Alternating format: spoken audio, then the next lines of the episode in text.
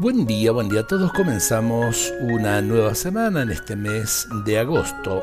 Vivir es fácil, convivir resulta especialmente difícil. Vivir con los otros, es decir, convivir, exige sensibilidad y sentido de la corresponsabilidad.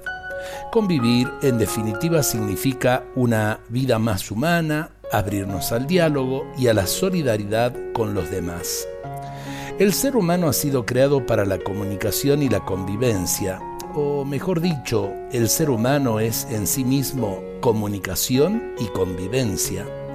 Sin comunicación ni convivencia, la persona no crece ni madura, más aún, se deshumaniza y puede degradarse hasta límites insospechados. Pero el saber convivir no se improvisa exige un largo y laborioso aprendizaje que implica diálogo, talante solidario y espíritu fraterno. Aprender a convivir, he ahí una tarea que abarca todo el tiempo de una existencia humana.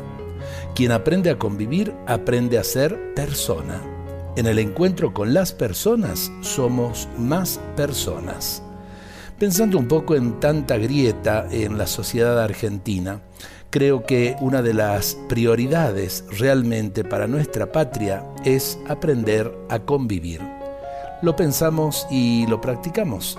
Dios nos bendiga a todos en este día.